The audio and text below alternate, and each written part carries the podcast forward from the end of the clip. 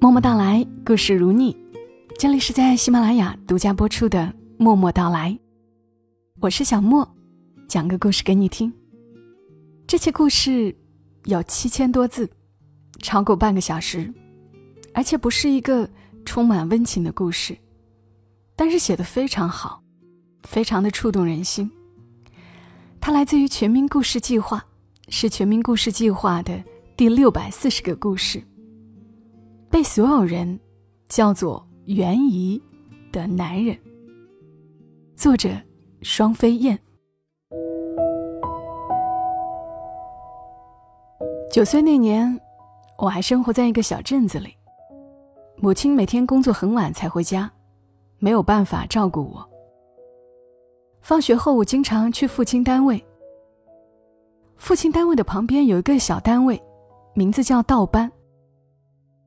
道班的主要工作就是养路护路，工人们需要常年检修各条公路，然后进行养护。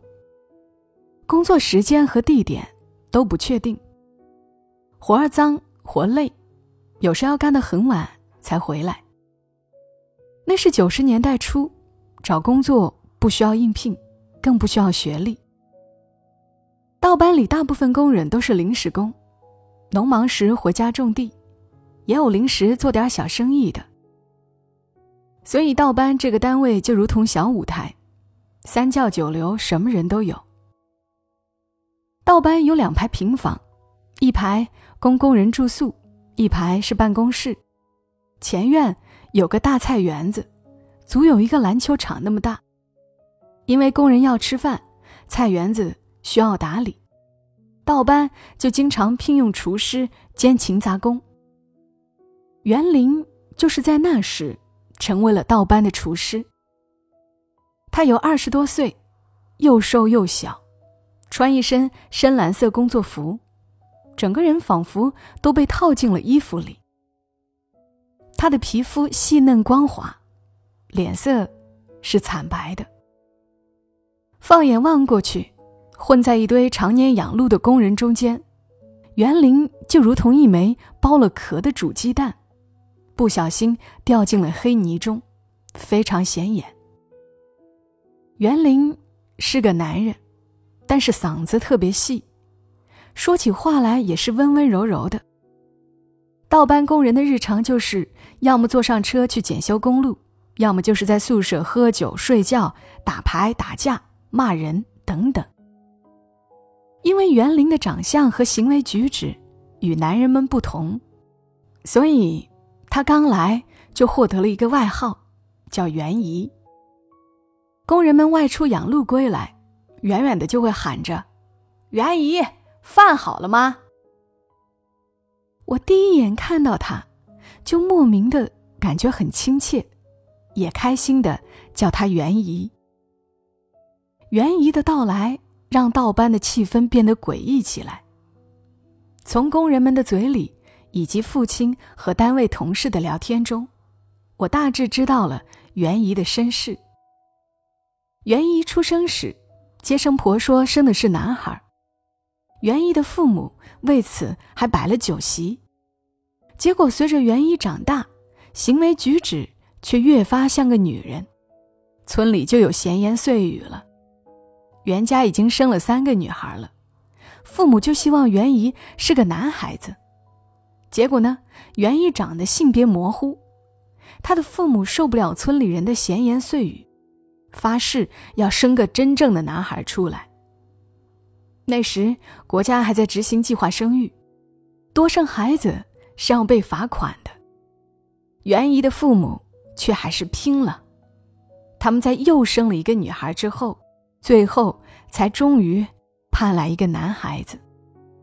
当然，家里也被罚的啥也不剩，连房子都要被罚出去了。他们一家只能借住在亲戚家的牛棚里，每年种地之余是需要帮亲戚家放牛和挤牛奶的，家贫如洗。父母早早的就把上面的三个姐姐嫁了出去，收到一些彩礼钱，但是家里还是入不敷出。袁姨勉强读到小学三年级。父母就不让他读下去了，让他在家带弟弟和妹妹。好在袁姨心灵手巧，无论什么技术活，只要她看过，就能学得差不多。无论是农田活还是家务活，袁姨都任劳任怨的干。她唯一的愿望就是永远待在家里。然而父母却并不能如她的愿。父母领着袁姨去了几次医院，回家后就是唉声叹气。那时袁姨已经二十岁了，父母也已经老得弯了腰，然而家里却还没有自己的住房。为了房子，父母让袁姨入赘给内蒙一家游牧的牧民家当女婿。据说那家姑娘因为骑马摔折了腿，是个跛脚。袁姨自己心里明白，她不可能娶妻的，父母也明白这一点，但他们为了钱，强行让袁姨答应下来。他们给袁姨买了一套新衣服，让她穿着去那个牧民家里。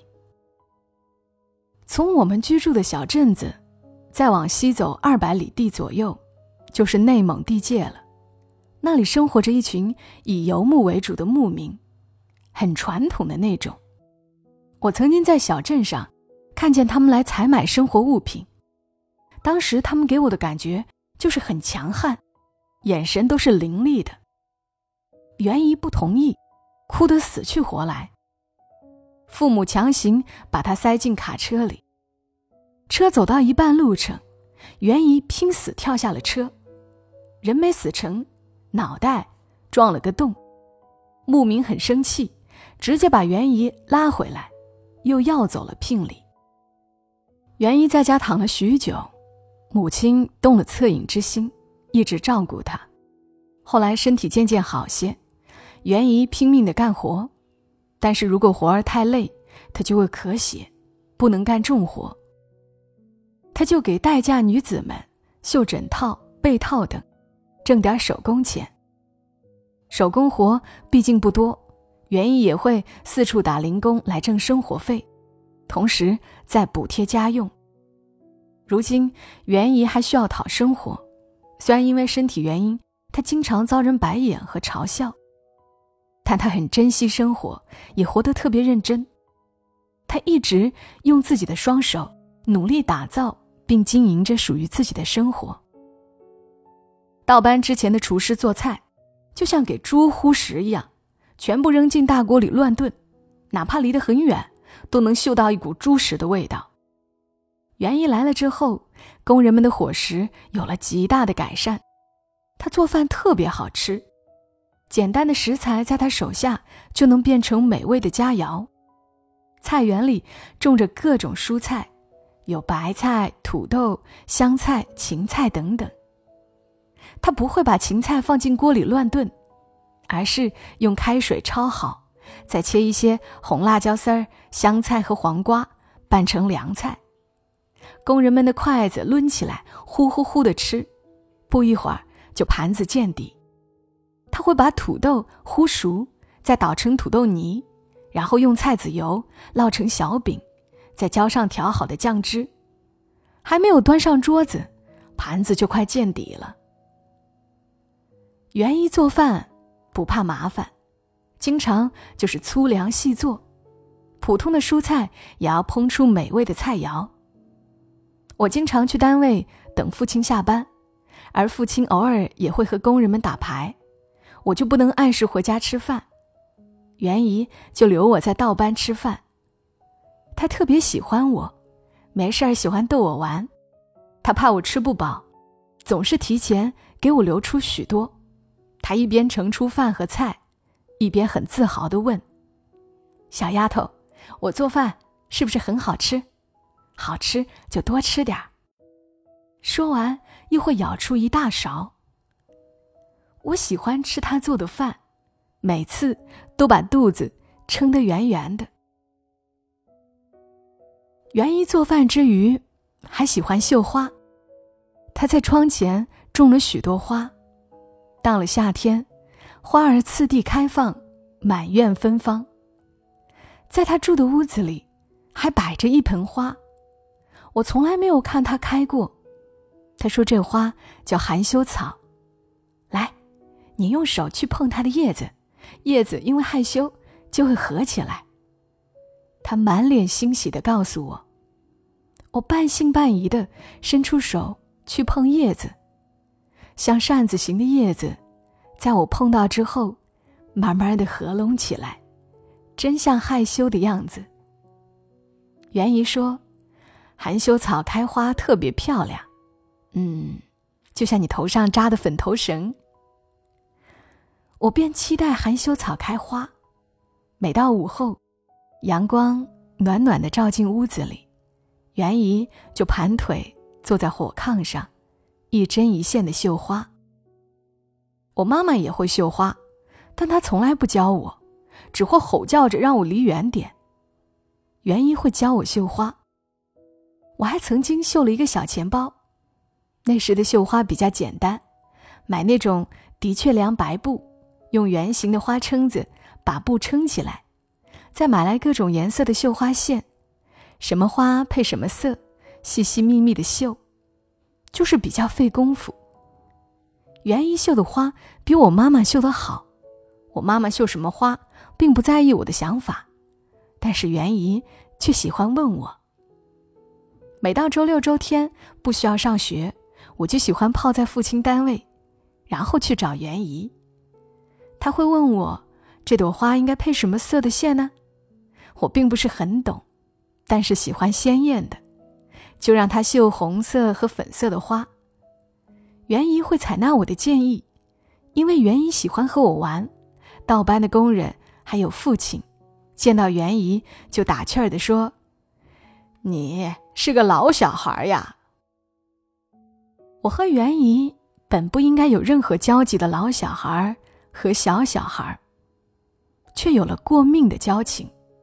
袁姨救过我的命。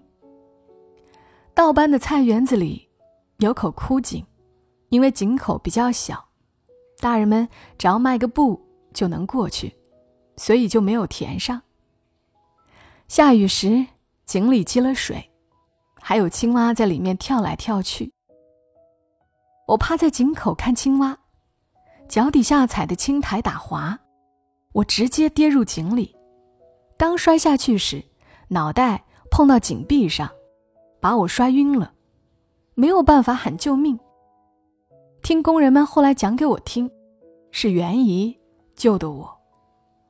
袁姨对我特别用心，她发现我进园子里，转眼间人不见了，就跑出来找，结果发现我在井里躺着。来人呐！来人呐！袁姨拼命喊人。有人拿来粗绳子，准备下去救我，但是井口太小，倒班的工人们都是五大三粗的，根本进不到井里。袁姨自告奋勇地说：“放我下去，我去救小丫头。”工人们把绳子绑在袁姨腰上，把袁姨顺下井来。因为袁姨长得瘦小，力气也不大，还要抱着我。实在是抱不动。当时井下缺氧，如果时间过长，不只是我有危险，袁姨也有危险。于是袁姨就把腰上的绳子解下来，把我绑上，让工人先把我吊上去。等我安全上去后，袁姨才上来。而那时袁姨已经累得虚脱了，没有一丝力气。我出警后才醒过来，开始哇哇的哭。袁姨轻轻的拍我后背，同时轻声安慰我：“这件事情不会告诉你父亲的。”我才止住了哭。如果父亲知道了，我肯定会挨一顿打的。我那时年龄虽小，但是也知道，袁姨救过我。偶尔我会用自己攒的钱买几块糖，再去倒班时给袁姨留一块糖。他接过我送给他的糖，仿佛在接一份天大的礼物。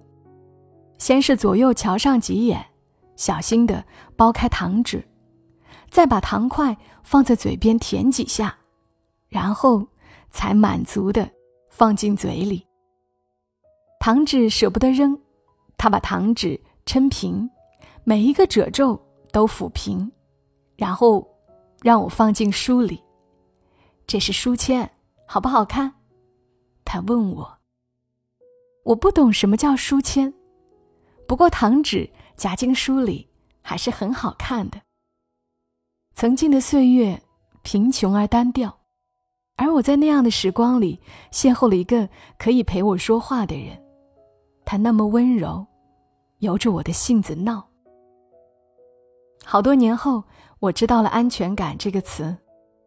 在我很小的时候，原因是大人，他给了我足够的安全感，让我对他有依赖。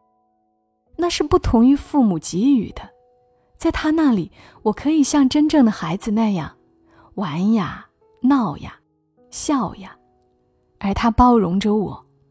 但是，我却保护不了他。原因到底是男人还是女人呢？有这种想法的人，不是只有我。但我是一个孩子，不懂太多，而且想想就过去了，不会纠结这个问题。道班里的工人们则会纠结，他们总是开着粗鲁的玩笑。他们问袁姨：“你是应该娶姑娘，还是应该把你嫁出去呢？”他们会把袁姨逼到墙角，去摸她的身子，也会粗暴的去掀她的衣服。每到这时，瘦弱的袁姨毫不示弱，手脚并用地推开他们。工人们继续嬉笑着。这时候，如果我的父亲刚好走过来，他就会大声地呵斥工人们。虽然我的父亲，并不是他们倒班的。但父亲在当地好像很有威望，工人们不敢得罪我的父亲，甚至有点怕，所以他们会放开袁姨，不敢再取笑。道班里还有一位胡子爷爷，因为他总是留着黑胡子，我就叫他胡子爷爷。胡子爷爷也会护着袁姨，不让工人们取笑他。有一次喝醉酒的工人们。把袁姨按在炕上，准备扒她的衣服，说想看看他是男人还是女人。我当时傻乎乎的站在窗外，胡子爷爷刚好从外面回来，看到这幅场景，直接从门后抽出一把破扫帚，冲进屋子里一顿乱抽。工人们脸上挂着彩，抱头鼠窜，袁姨委屈的哭起来。我第一次看她哭，她压抑着声音，很小声的抽泣着，肩膀一耸一耸的，在肥大的工作服中显得更加小了。胡子爷爷气得胡须直抖动，他又把工人们叫到屋外跪着，每个人的屁股上又挨了许多抽打。从那以后。工人们再也不敢和袁姨动手动脚了。我不明白他们为什么取笑袁姨，为什么非要看他是男人还是女人。放暑假时，我就赖在父亲的单位写作业。其实我是想和袁姨一起玩儿，结果袁姨回家了。几天后，袁姨回来，眼睛红肿着，像哭过的样子。他和胡子爷爷聊天，原来他的母亲去世了。袁姨说，他从此就没有家了，那个家他再也不能回去了。胡子爷爷也叹气。那个夏天的夜晚，我在等打牌的父亲，结果就依在袁姨的怀里睡着了。回家后，母亲知道我竟然睡在袁姨怀里，气得用手指点着我的额头骂。离那个不男不女的人远点，别把你带坏了。我一脸懵，不知道袁姨做了什么，竟然让母亲如此讨厌。母亲不想让我接触袁姨，就限制我去父亲单位了。好长时间我没有看到袁姨，再见到袁姨是中秋节了。远远的，她看到我，就朝我招手。我本来想跑过去和她打招呼，但是想着会被母亲骂，就躲了。袁姨还是找到我，递给我一块月饼，是用黄油纸包着的。他说是单位发的，没舍得吃，给我留着。我嘴馋，顾不得母亲的感受，三口两口就把月饼吞下肚里。袁一笑了，不过他的笑容里，竟有些苦涩。从父亲和同事的聊天中，我知道了事情的真相。胡子爷爷退休了，倒班又来了一个新工人，外号叫曹老六。据说曹老六是从狱里放出来的，因为家里有人。就把他安排在倒班工作。曹老六是因为什么事情进去的？没有人知道。自从曹老六来了之后，袁一的日子就不好过了。曹老六经常欺负袁一，因为曹老六是从监狱里出来的，也没有人敢管他。在道班，曹老六就是头，没人敢违抗他的任何指令。进入十月。天气渐凉，父亲从乡下拉回一头羊，准备喝羊汤。每年这时候都会喝羊汤，父亲会把单位有关系的人都找来，借着道班的菜园子摆起羊汤宴。袁姨被父亲请出来当厨师，他做的羊汤简直太好喝了。羊汤是奶白色的，上面撒上切碎的香菜。喝起来鲜嫩爽滑。男人们在喝酒，那个叫曹老六的喝醉了，他拼命的拉扯着袁姨，说让袁姨坐在他的腿上一起喝酒。袁姨敢怒不敢言，其他工人也不敢说话。父亲端着酒杯走过去说：“曹老六，你要是个爷们儿，就别欺负人。”曹老六仗着酒劲儿。啪的把酒杯摔碎，然后他用手拎起袁姨的衣领，袁姨轻得像只兔子，被他左右抡起来。袁姨很痛苦的拽着自己的衣领，已经被勒得喘不过气儿来。看到袁姨被人欺负，我扔下羊汤碗，直接扑上去。我够不到曹老六的手，只能够得到他的腿，我就咬他的腿。父亲惊住了，他不知道袁姨曾经救过我，所以父亲当时还不能理解。我看到有人欺负袁姨，反应为什么会那么激烈？因为我参战了，父亲觉得有义务保护自己的孩子。父亲照着曹老六的脑袋就是一拳头。周围的人过来拉架，我虽然小，也能看得出来，都是拉偏架的。混乱中，曹老六挨了许多拳头，紫红色的脸肿成猪头。曹老六不敢再打下去，但是嘴里嚷着：“你们给老子等着！”父亲又狠狠地踹了他一脚。袁姨惊魂未定，但还是第一时间跑过来，把我抱在怀里，嘴里还不停地问着：“小丫头伤着没有？”打架的事情，父亲再三叮嘱，回家不能和母亲说。我用力点头，同时为自己帮了袁姨而自豪。打架事件过后不久，我去父亲单位，路过道班，看到曹老六坐在道班门前喝酒，桌子上摆着几道菜，看得出来是袁姨做的，有熟悉的凉拌芹菜，烙的金黄的土豆饼。袁姨屋里屋外的忙碌着，天气有些凉了，屋里屋外氤氲着烟气。曹老六嘴里骂骂咧咧，没有人敢搭话。我从他身边走过，他斜着眼睛看我，恶狠狠的样子，我吓得撒腿就跑。中午，我和父亲和单位同事开车下乡。倒班的工人们也开车去检修公路。我玩了一会儿象棋，感觉没有意思，就去倒班找袁姨了。他不在外面，我就去他屋里找。我看见那个曹老六正把袁姨往屋里拽，袁姨拼命地抓住门框不放手，曹老六用脚猛踹袁姨的手，手上破皮出了血。袁姨看到我，用力挣扎，并嘶哑着嗓子朝我喊：“快去找你爸！”我吓懵了，呆站着。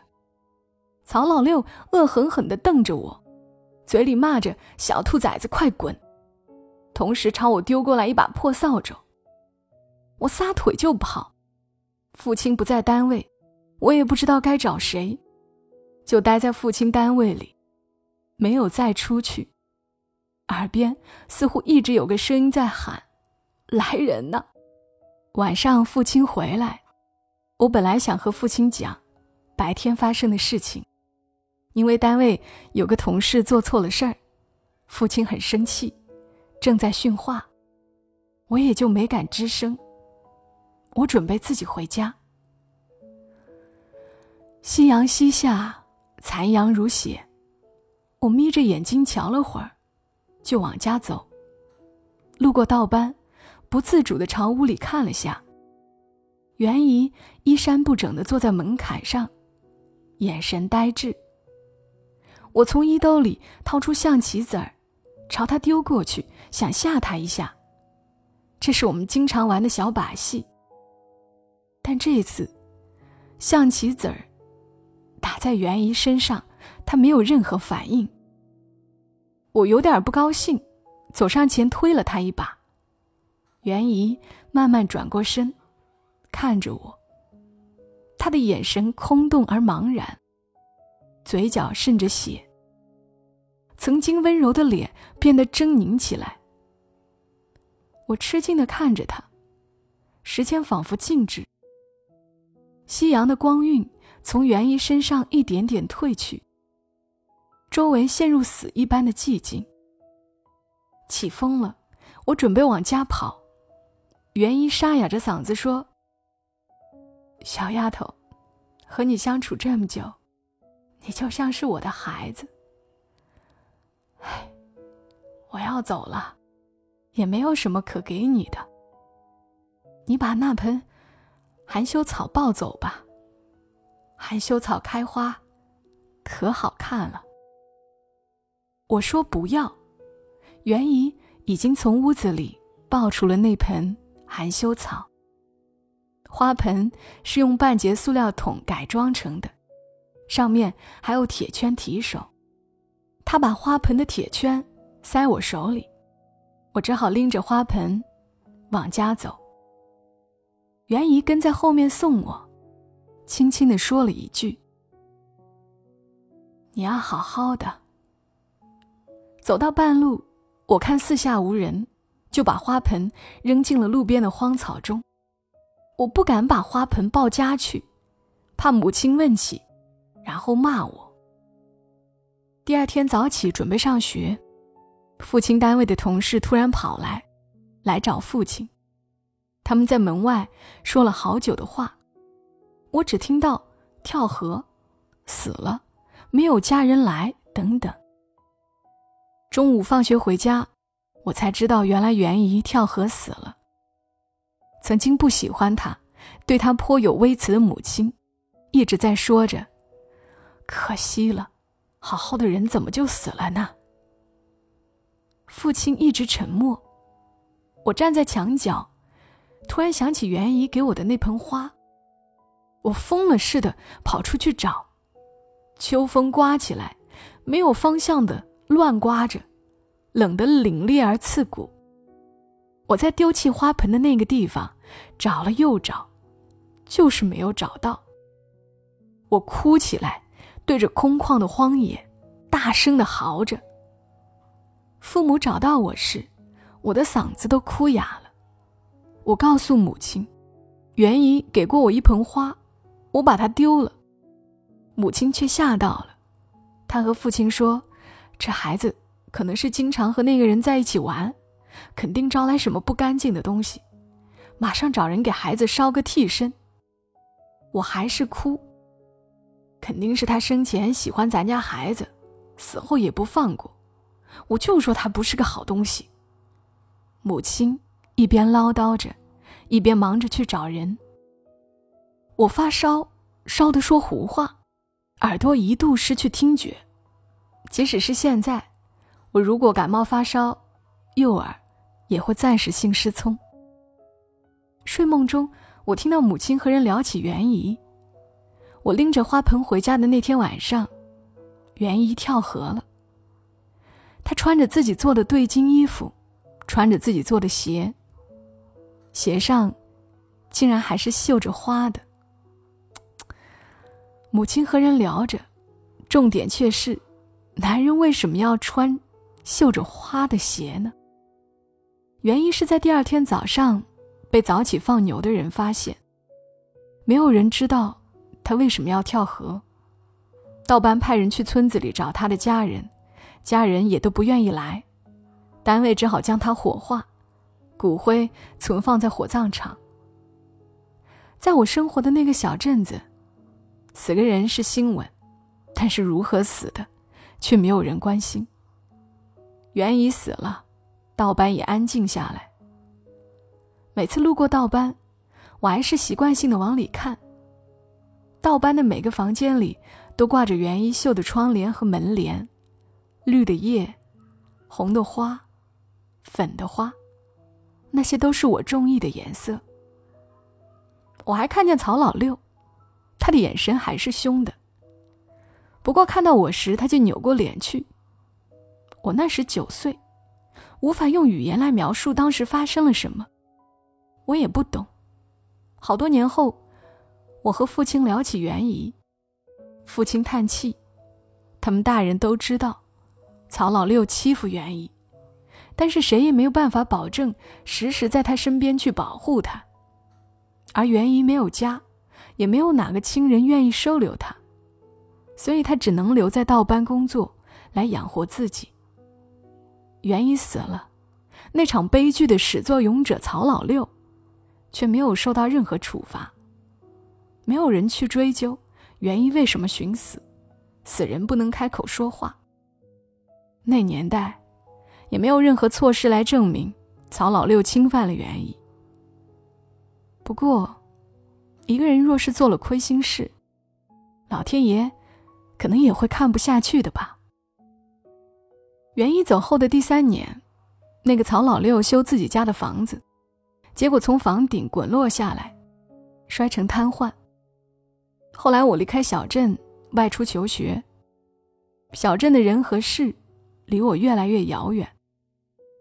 中考过后，我回小镇，意外碰到那个曹老六。他坐在轮椅上，由家人推着去医院。我恶狠狠地瞪着他。他睁着混沌的眼睛，颤颤巍巍地指着我问：“你是不是那谁家的二丫头？”我很想抬起脚把他踹飞，但我没有。我只是没有任何表情的走开。再多看他一眼，我都觉得脏了自己的眼睛。童年生活过的小镇，在我的记忆里，永远缺失温情，总觉得是冷漠的，便极少再回去。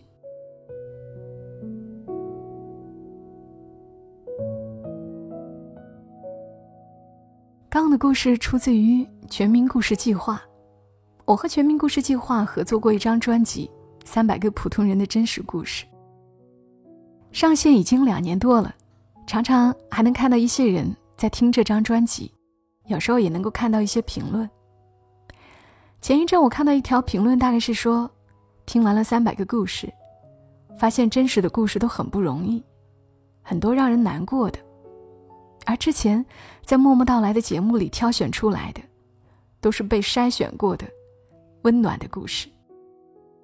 他说：“也许真实的故事就是这样，没有那么多的美好。”我今天为什么又选了这篇呢？我是觉得，难过的故事也应该讲出来的，是因为我们希望同样的事情不要再发生了，希望人类能够进步一点能够更包容、更友善一些。这里是默默到来，谢谢你听到我，祝你一夜好眠，小莫在深圳，和你说晚安。